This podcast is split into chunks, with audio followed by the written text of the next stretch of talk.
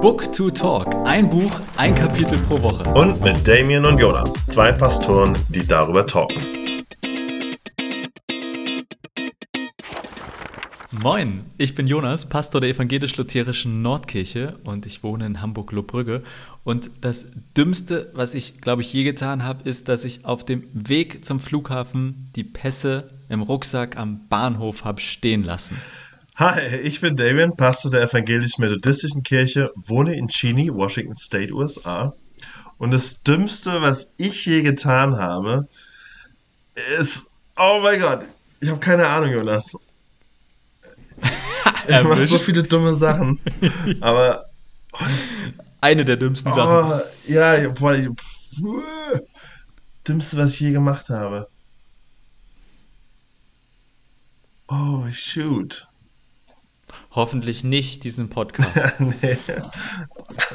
Also, äh, herzlich willkommen zu Book to hm. Talk äh, und äh, Folge 5. Und während Damien noch darüber nachdenkt, was das Dümmste ist, was er je getan hat, ähm, begrüße ich euch ganz herzlich. Und es geht heute um die Kirche.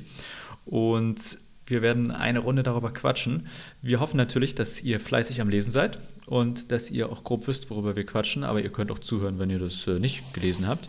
Und äh, wir teilen uns das, vielleicht ist euch das schon aufgefallen, wir teilen das immer so ein bisschen auf. Also mal quasi moderiert der eine so ein bisschen mehr, mal der andere.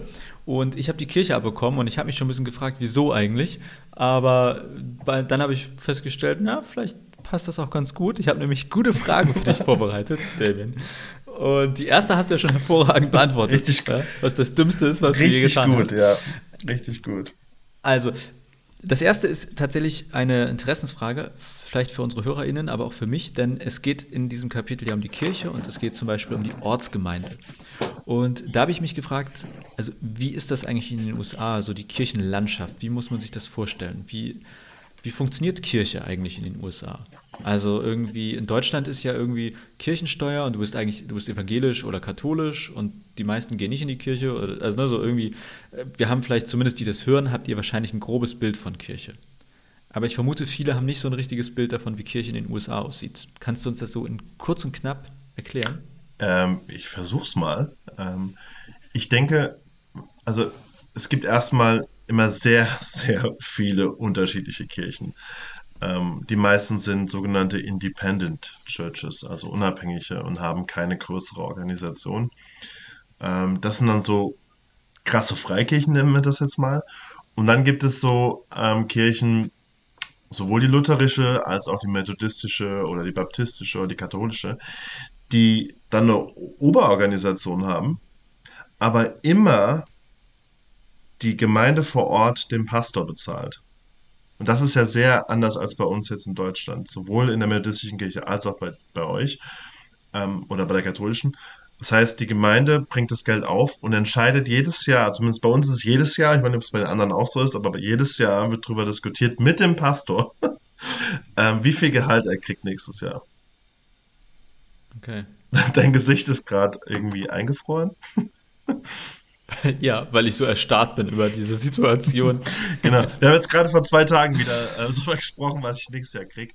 Ähm, und das finde ich schon irgendwie ein bisschen skurril, weil ich das nicht gewohnt bin. Ähm, das führt auch dazu, dass alles, was dieses das Geld schon auch ein Thema immer wieder ist im Gottesdienst und ähm, quasi das, was sonntags rumgeht, die Platte, das Plate oder die, die, der Korb, ist in der Regel für die Gemeinde und da werfen Leute ihre Checks rein. Mit Checks wird meistens bezahlt. Genau. Und ich glaube, noch ein anderer Unterschied ist, dass die Kirche hier die ausschlaggebende äh, Kraft und Arbeit, Arbeitsgruppe ist, die sich für die soziale, soziale Gerechtigkeitsthemen kümmert. Also die gehen, mhm. die, die bauen meistens die Homeless Shelters, die gehen raus, haben diese ähm, äh, Tafeln sind meistens kirchenmäßig organisiert. Jede Gemeinde hat oft in der Regel ein, zwei Projekte, wo sie ähm, arme Menschen in, im Ort, in der Stadt unterstützen. Ähm, und, das, und die Regierung selber hat das auch, aber es ist sehr, sehr stark in kirchlicher Hand. Ähm, und da arbeiten dann oft auch Gemeinden zusammen und ähm, ja, das würde ich schon nochmal. Aber könnte man sagen, Also als grobe Unterscheidung erstmal das, also im Deutschen haben wir ja diese grundsätzliche Unterscheidung in Landeskirche und Freikirche irgendwie häufig. Und dass man sagen kann, eigentlich gibt es nur Freikirchen in den USA. Ja, kann. Also es gibt zum Beispiel keine Kirchensteuer, sondern wenn, dann spendet man an seine Korrekt, Gemeinde. genau. Und man kann sich aussuchen, wie viel man spendet. Genau, ja. Oder wird man Mitglied und dann heißt es hier 2% vom Gehalt. Nee, also das ist ja dann ein bisschen ähnlich wie in Deutschland auch mit den Freikirchen, dass wir in den Gesprächen, in denen Leute Mitglieder werden wollen, drüber sprechen und sagen, hey, ähm, also schön wäre natürlich 10%, wie es in der Bibel vorgeschlagen wird von deinem Netto. Äh, kannst auch gerne von deinem Brutto machen, das ist vielleicht nicht so schlau, aber kannst du auch machen. Wesley wird es machen, ne? Äh, haben wir ja letztes Mal drüber gehört. Ähm, nee, das so als Ziel, das schon zu sagen, aber einfach grundsätzlich erstmal erklären, was haben wir für Kosten, ja? Wie bezahlen wir unsere Rechnung ähm, und dann muss jeder halt seinen Beitrag leisten, damit das funktioniert. Und natürlich das Bewusstsein haben, wir wollen auch Leute haben, die eben nicht bezahlen können, die müssen halt mitfinanziert werden. So, das muss man halt den Leuten. Und gibt es, also äh, will ich jetzt nicht zum Experten der gesamten amerikanischen Kirchenkultur machen, aber in Deutschland ist ja durchaus so, dass es einfach, es gibt doch relativ viele Gemeinden und äh, häufig ist so, dass irgendwie in die Gottesdienste relativ wenig Leute kommen. Also es gibt ja auch wirklich, wo irgendwie nur fünf bis zehn Leute regelmäßig sind. Ähm, das wäre ja nicht finanzierbar quasi in den USA. Also die zehn Leute könnten ja keinen Pastor finanzieren. Das heißt, ist es so, dass im Prinzip dort, wo es Gemeinden gibt, auch immer eine Art kritisch, also es gibt so eine gewisse Grundmenge an GottesdienstbesucherInnen, weil sonst wäre der ganze Laden gar nicht finanzierbar. Kann man das so sagen? Ich würde sagen, das ist zu 95% der Fall. Ähm, was passieren kann, ist jetzt in so Fällen wie die methodistische Kirche, wir sind ja hier die zweit- oder drittgrößte Kirche in den USA nach den Katholiken und immer so ein bisschen im Rennen mit den Baptisten. Ähm, wir haben sowas wie, ähm, wir müssen immer einen Teil unseres Einkommens an die große Kirche schon abgeben. Damit werden dann halt irgendwelche Werke finanziert oder so Sonderstellen. Und manchmal ist es dann so, dass man sich einander hilft unter den methodistischen Kirchen, dass jetzt zum Beispiel der Nachbargemeinde dann ein paar, so ein Halbzeit, wie sagt man, Halbzeitpastor? Teilzeit. Äh, Teilzeit. Wie heißt das nochmal? Äh, Teilzeitpastor wird ähm, und der dann irgendwie ein bisschen mehr aus dem gemeinsamen Fonds mitfinanziert wird, ähm, wenn man das Gefühl hat, es lohnt sich sozusagen. Das ist eine Entscheidung der Kirchenleitung. Aber im Normalfall, also jetzt haben wir hier die lutherische Kirche neben uns, die hat jetzt zugemacht, weil die nur noch so 15 aktive Menschen waren und finanziell einfach keinen Pass mehr bezahlen konnten. Und damit das Gebäude auch fast nicht mehr und haben sich jetzt entschieden zu verkaufen. Und das passiert halt dann einfach automatisch, weil keiner da ist und sagt, okay, wir versuchen es Okay. weiter zu finanzieren. Ja. Ja, äh, danke dir. Also ich finde das nur spannend, wenn man über Kirche spricht, also ich auch also zu überlegen, dass es, es ist ja auch weltweit völlig verschieden. Also je nachdem, in welches Land man geht, sind, ist die Situation ganz unterschiedlich. In Deutschland in aller Kürze haben wir im Prinzip also eine sehr kleine Szene an freien Kirchen oder Gemeinden, also prozentual ist das sehr überschaubar. Ähm, und also wenn man es vergleicht mit Mitgliederzahlen und relativ groß die katholische und die evangelische Kirche. Äh, Vor, zur Gründung der Bundesrepublik waren noch fast 100 Prozent Kirchenmitglied.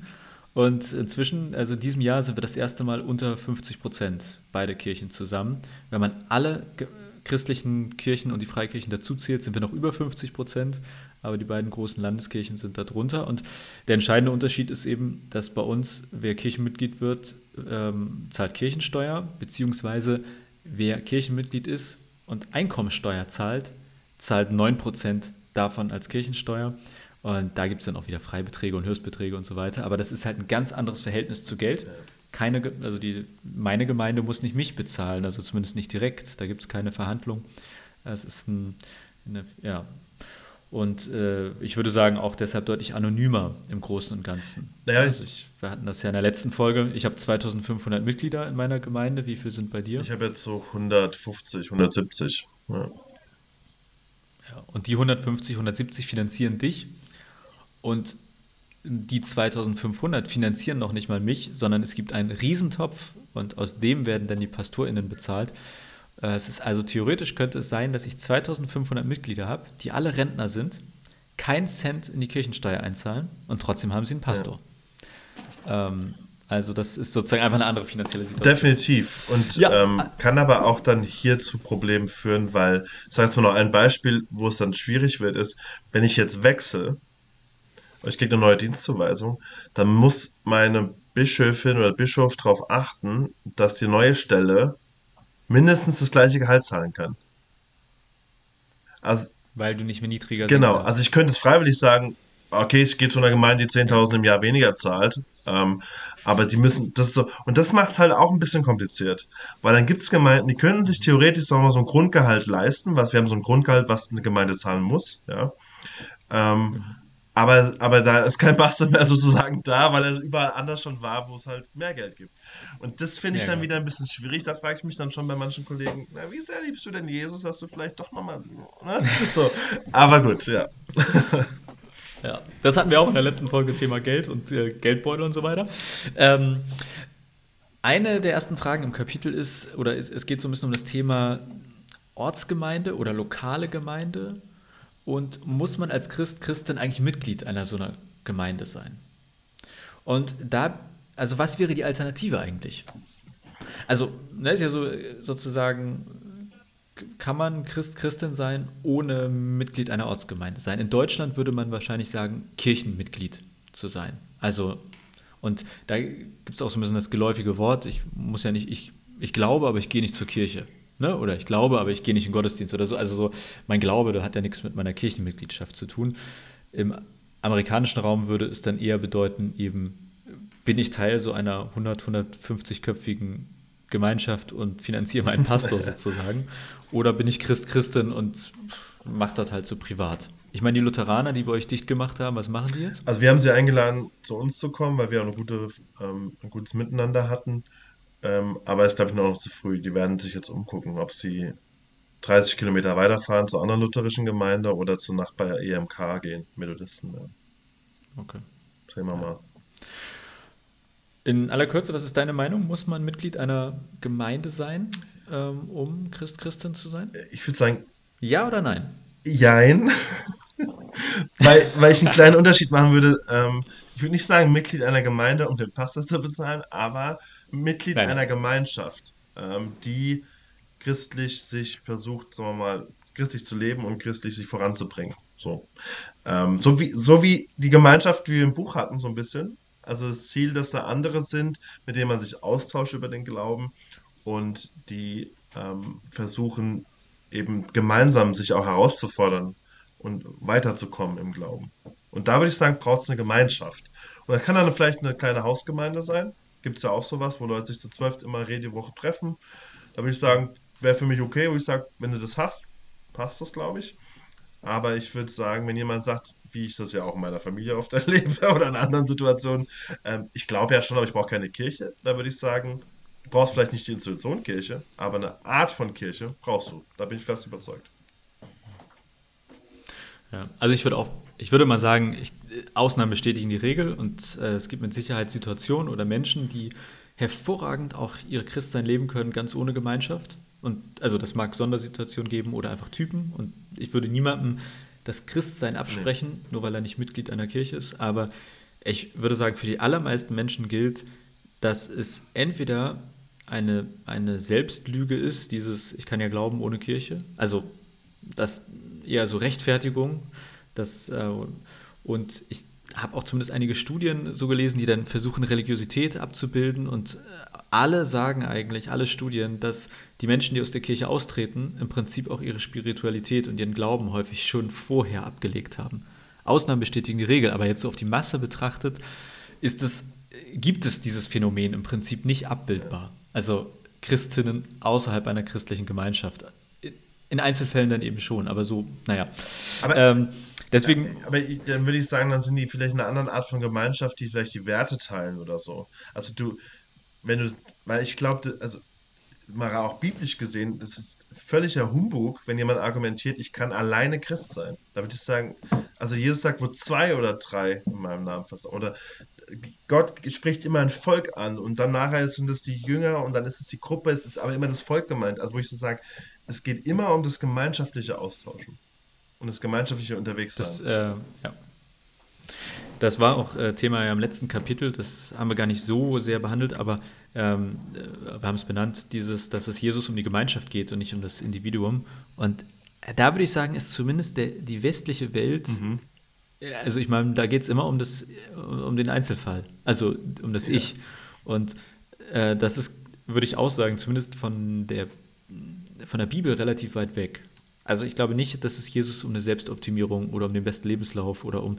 Also einerseits ja, und dieses Jesus liebt dich, würde ich ganz klar, und Gott ist interessiert an dir, aber am Ende des Tages würde ich schon auch sagen, es, es geht ihm um, um deutlich mehr als nur um mein Leben, sozusagen. Ne? Definitiv. Und ähm, deswegen habe ich ja auch mittlerweile so eine Allergie entwickelt bei ähm, so modernen Lobpreis-Worship-Liedern, wenn die immer von dem Ich sprechen oder I ähm, und immer diese Ich-Zentrierung haben. Ähm, und da muss ich sagen, ich bin jetzt auch nicht unbedingt der Gesangbuch-Fan. Also es gibt ein paar gute Gesangbuchlieder, keine Frage, aber da, was ich da auf jeden Fall schätze und gut finde, ist immer das Wir. Also so oft, ganz oft, ich habe das wir loben Gott, ne? Ja, es gibt, es gibt, aber weißt du, was das Ich des Gesangbuchs hm? ist?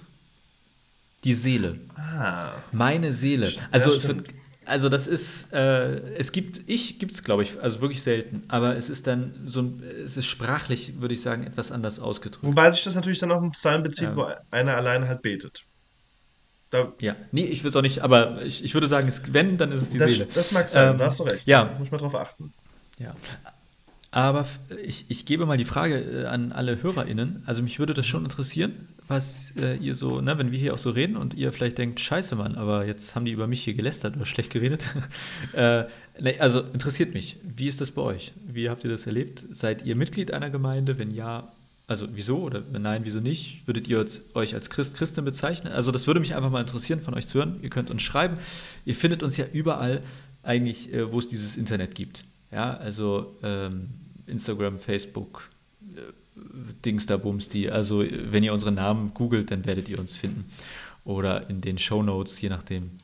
Schreibt uns, äh, das würde mich auf jeden Fall sehr interessieren und Damien nickt auch. So ist das. Dann eine, ähm, eine zweite Frage, Damien, und zwar, wie zufrieden bist du mit deiner Kirche? Ist auf einer Skala von 1 bis 10 und 10 ist, ist richtig zufrieden und 1 ist gar nicht zufrieden. Äh, ich glaube, da muss ich auch für die Zuhörenden genauso fragen wie für mich. Meinst du mit Kirche jetzt dann meine Gemeinde, in der ich arbeite, oder meinst du mit meiner Überkirche, also quasi zu der ich gehöre insgesamt? Okay, du darfst mehrere Antworten geben. Auf einmal, wie zufrieden bist du mit der Kirche im Allgemeinen, also einfach so Kirche. Ja, dann, wie zufrieden bist du mit deiner Kirche, dort wo du, also der methodistischen Kirche, und dann, wie zufrieden bist du mit deiner Gemeinde vor Heidenei, okay. Hm, Dreimal, ich möchte jetzt drei Punkte, die Punktevergabe. One point goes to. Achso, ah, okay. Ah, das ist eine gute Idee. Ja, das ist eine gute Idee.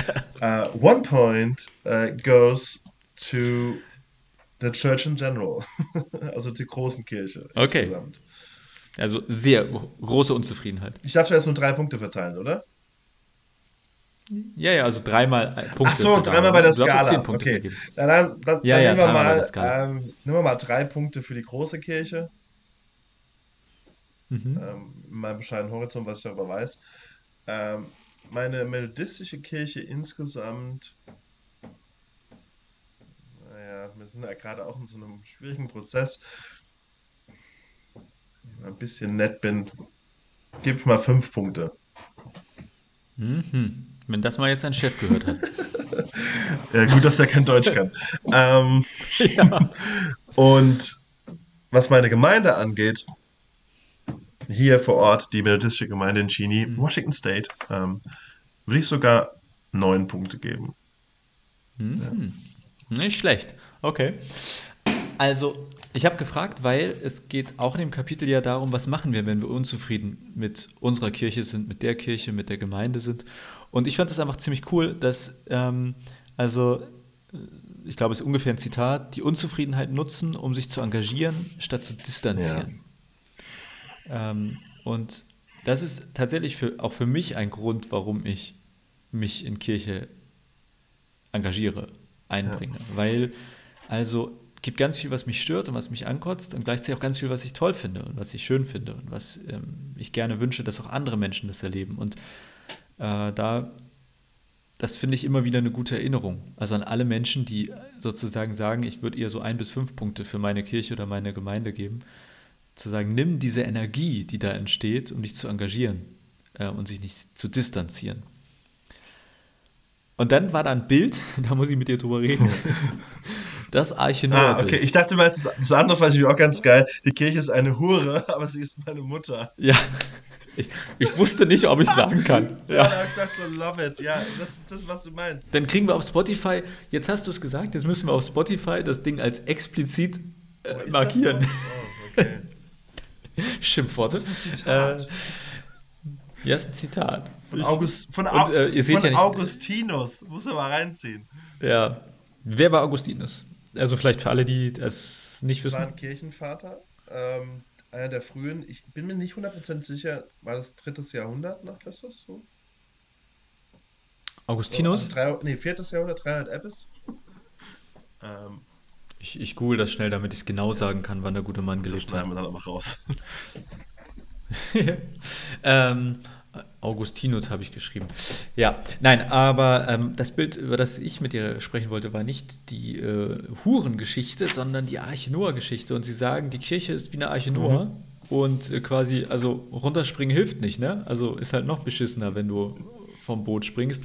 Und das finde ich ganz schön fatalistisch. Also habe ich gedacht, das ist ja irgendwie auch keine Lösung, dass ich nur dabei bleibe. Also weil ich halt sonst ertrinke oder sterbe. Und äh, also das Bild fand ich ein bisschen schwierig. Oder habe ich gedacht, nee, das ist ein doofes Bild. Ich weiß nicht, wie ging es dir damit?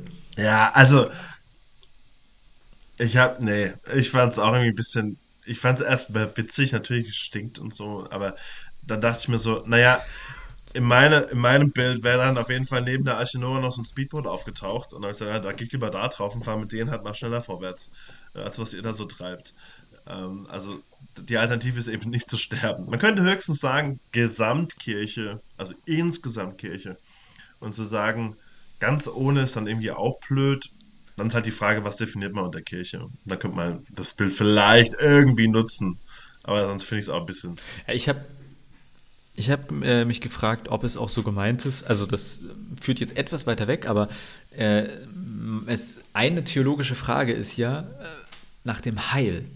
Also, wo finde ich Heil, wo finde ich Erlösung, wo ähm, sozusagen muss ich sein, in Anführungszeichen, damit ich nicht im Arsch bin.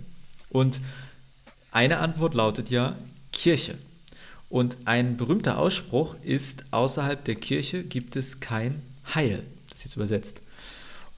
Und das ist natürlich genau dieses Arch Noah-Bild. Also sprich, egal wie sehr es auf diesem Schiff stinkt, verlass es nicht, weil sonst. Und damit sind wir wieder bei dieser Anfangsfrage, mit dem ähm, Kirchenmitgliedschaft und muss ich zur Kirche gehören, um Christ zu sein und so. Und da habe ich mich so ein bisschen gefragt, ob die das meinen. Also, dass im Prinzip man wirklich zur Kirche gehören muss in irgendeiner Form, einer Mitgliedschaft aus theologischen, ich sag mal, Heilsgründen, auch wenn ich dieses Wort nicht so gerne mag. Hast du das so verstanden oder ist das jetzt von mir zu viel interpretiert? Ah, ist eine gute Frage. Bin ich mir einfach auch nicht sicher, ob sie, wie sie Kirche hier in dem Bild deuten. Dafür reden sie mir aber, also für deine Deutung reden sie mir aber eigentlich auch zu viel über die einzelnen Ortsgemeinde. Also, dass sie sagen, wie eine Gemeinde sein sollte für äh, andere und wir wollen ja die Gemeinschaft erneuern, die Kirche erneuern. Also, ähm, ich glaube eher, dass dass sie dann schon eher die Leute hier ansprechen wollen und sagen wollen, die Lösung ist nicht deine Kirche, deine Gemeinde einfach zu verlassen und gar nichts mehr zu machen. Oder zum Buddhismus mhm. zu gehen oder so. Das ist, glaube ich, so ein bisschen eher so die, sondern bleib schon okay. irgendwie da ähm, und versuch mitzuarbeiten, dass sich die Gemeinschaft, vielleicht auch weitergezogen, die christliche Landschaft verändert. Ähm, das mit dem Heil zu tun hat, keine Ahnung. Also es wird gar nicht benannt. Ja. Ich habe einfach nur, ich war ein Gedanke und ich dachte, da muss ich mit dir drüber quatschen. Die nächste Sache, wo ich dachte, dass, äh, da bin ich sehr interessiert, was du mir erzählst. Und zwar sagen sie auch, äh, also quasi, ja, völlig okay, kritisiere die schlechten Seiten und feier die guten Seiten an mhm. Kirche oder an Gemeinde. Und ähm, ich möchte jetzt gar nicht so über die schlechten Seiten reden, sondern ich dachte, lass uns doch mal die guten Seiten feiern von Kirche. Also, was ich habe dich ja vorhin gefragt, ne, Skala von 1 bis 10 so und wie zufrieden bist du und so weiter, aber einfach mal die Dinge, warum du zufrieden bist oder die du feierst, du sagst, dafür liebst du deine Gemeinde, deine methodistische Kirche, die Kirche im Allgemeinen. Was, was gibt es da zu teilen? Also ganz im Kleinen, ähm, ich habe vor kurzem einen Besuch gemacht und bei einer jüngeren Familie mit einer Teenager-Tochter. Und die struggelt gerade irgendwie in der, in der Schule mit Mobbing und, und, und hat sich so gefragt, was ist ihr Wert? Und ich hatte über, so, ich hatte über einen Wert gepredigt und die Tochter hat wohl danach zu Mama gesagt, das war genau das, was ich gebraucht habe. Ähm, es hat mir voll zugesagt, ich habe das Gefühl, Gott hat mit mir gesprochen und es tut mir richtig gut.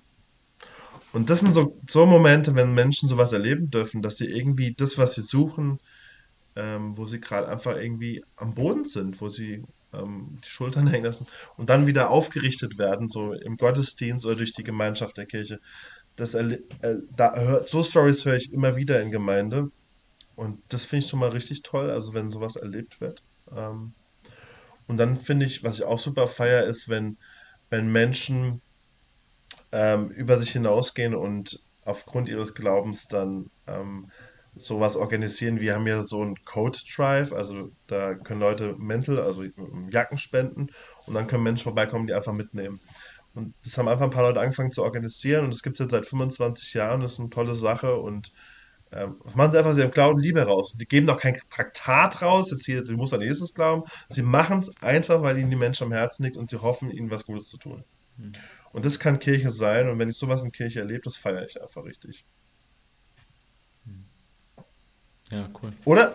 Wenn ihr als HörerInnen was ja. habt, also gute Seiten, äh, schreibt uns. Äh, weil ich, äh, ich bin eher auch auf der Mecker-Seite, muss ich ja zugeben, ne? und gerne mal so kritisieren und was alles nicht läuft. Und ähm, ich äh, fand das schön an dem Kapitel, dass ich, es war für mich eine ganz, ganz positive Stimmung, die da rüber geschwappt ist. Es ging ja auch, so, oder in großen Teilen des Kapitels dann um so verschiedene Formen von Kirchen oder Traditionen.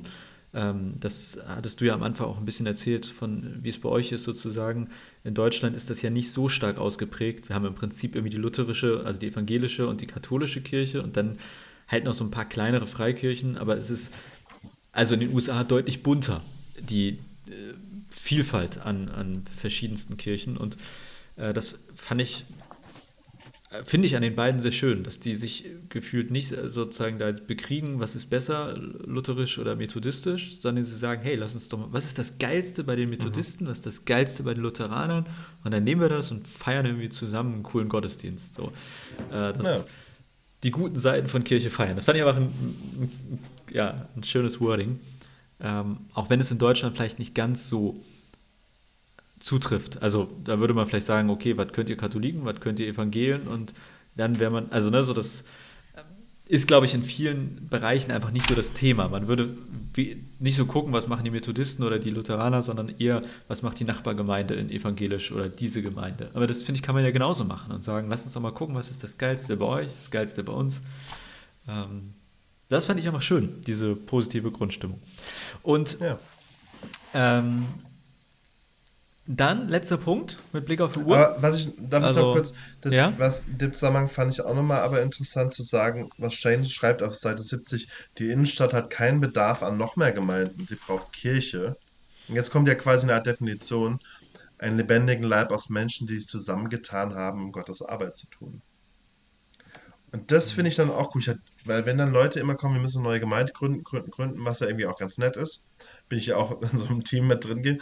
Aber ähm, genau, vielleicht wieder dieses, wenn, wenn Gemeinschaft an einen Punkt kommt, dass, dass Menschen diese Liebe Gottes einfach irgendwie erfahren, weil sie das einfach leben oder zumindest versuchen zu leben, bestmöglichst, hat das so eine Power. Und wenn ich das hier erlebe in der Gemeinde, kann ich das nur feiern. Ja. Und wenn dann zum Beispiel unsere Rituale wie Abendmahl bei Methodisten ist eins, ist offen für alle, jeder darf kommen, aber getauft ist oder nicht, oder sie, ähm, dann liebe ich das, weil ich irgendwie das Gefühl habe, das ist so, wie ich meinen Glauben auch verstehe, so lebe ich das jetzt. Ich darf jetzt jeden an diesen Tisch einladen und dafür beten, dass sie eine Begegnung mit Gott haben. Oder? Und wenn das dann passiert, ist das einfach, finde ich das genial. Das feiere ich dann auch. Also. Ja, ich finde, man, also gerade jetzt bei diesem und dem letzten Kapitel, da, da erkenne ich auch ziemlich klar so diese Red Letter mhm. Christians Theologie. Im Prinzip also es geht darum, was wir tun. Es geht darum, das zu tun, was, was Jesus getan hat.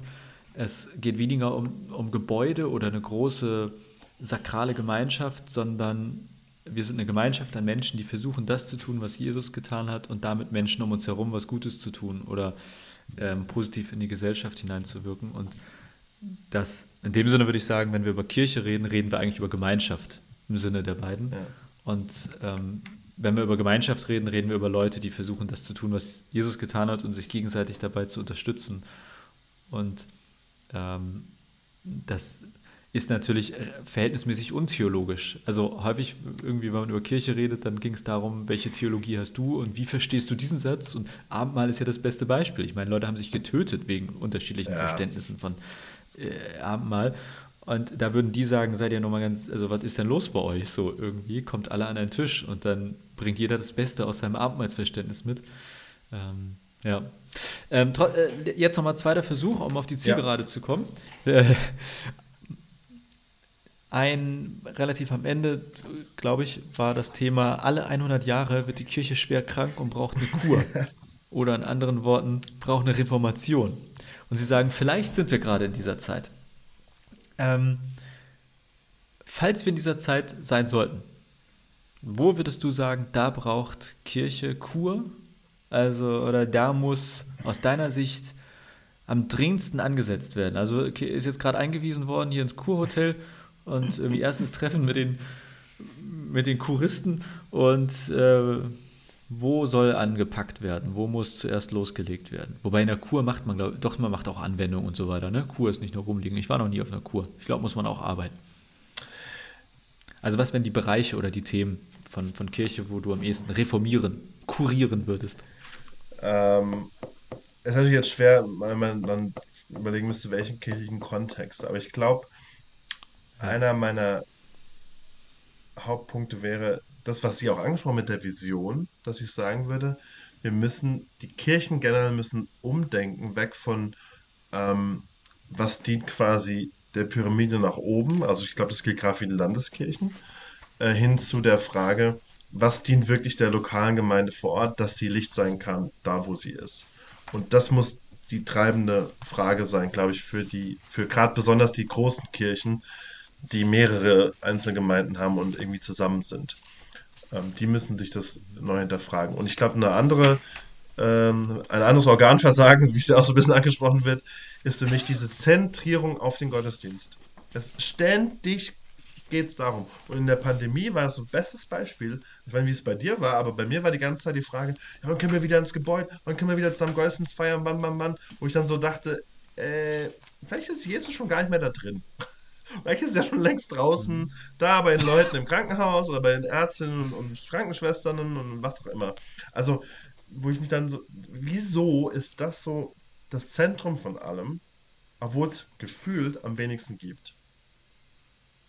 Mhm. Ähm, und da müssen wir vielleicht mal ran, dass wir vielleicht den Gottesdienst als eine Funktion verstehen, die das kirchliche Leben unter der Woche eigentlich, sagen wir mal, initiiert und prägt und, und, und stärkt aber nicht das Zentrum ist. Das, wenn das nicht mehr ist, dann ist Kirche weg. So. Ich glaube, da müssen wir umdenken. Ja, cool. Danke dir. Bevor ich jetzt eine Gegenrede starte, warum der Gottesdienst das Wichtigste ist und äh, warum ich der Meinung bin, da müssten wir kurieren und reformieren. ähm, äh, hier endet der Podcast von uns. du, aber Jonas, das Schlimme auch. ist ja, ich bin ja genauso. Ich will ja auch ständig die Gottesdienst verändern und bla, Aber es ist einfach, ja. ich, also mein Gefühl sagt mir einfach, dass irgendwas, also ich weiß nicht, wie oft hat Jesus über Gottesdienst geredet? Keine Ahnung. Ja, es ist gestrichen worden von, von führenden Kirchenkritikern. Also deswegen bin ich so ein bisschen. Ja, aber ich denke mir immer ganz ehrlich, also zumindest in Deutschland, also fast der gesamte soziale Kram wird inzwischen auch vom Staat und von anderen Trägern gemacht. Also Korrekt. es braucht faktisch die Kirche in Deutschland nicht äh, für die allermeisten sozialen Angebote. Und das, was auf jeden Fall keiner mehr macht, wenn es die Kirche nicht gibt, ist Gottesdienst feiern. Also 90 Prozent von den Dingen, die wir tun, machen auch andere vielleicht sogar besser. Und deswegen denke ich immer, also wenn ich meine Gemeindearbeit quasi reduzieren müsste, als allerletztes würde ich den Gottesdienst streichen. Und deswegen fand ich das auch in Corona-Zeiten sozusagen in Ordnung, es so auf den Gottesdienst zu fokussieren.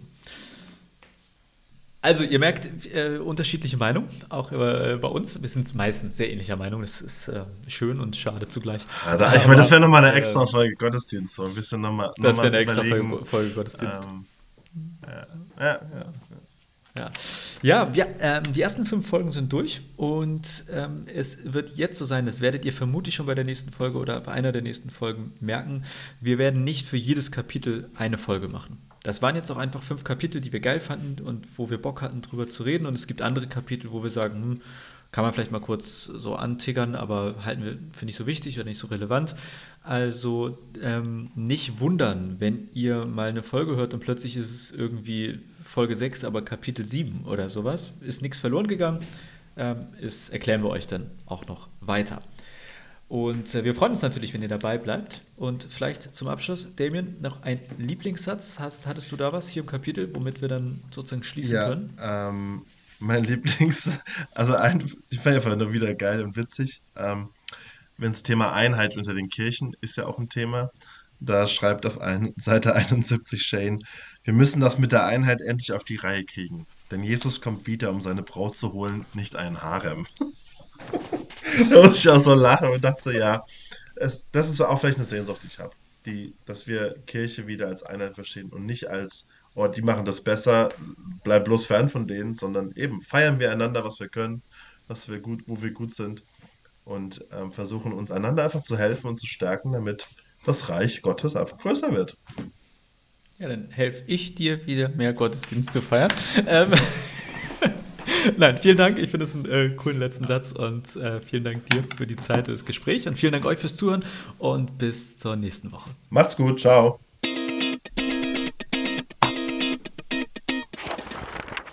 Dieser Podcast ist ein Teil von Yeet, dem evangelischen Content-Netzwerk.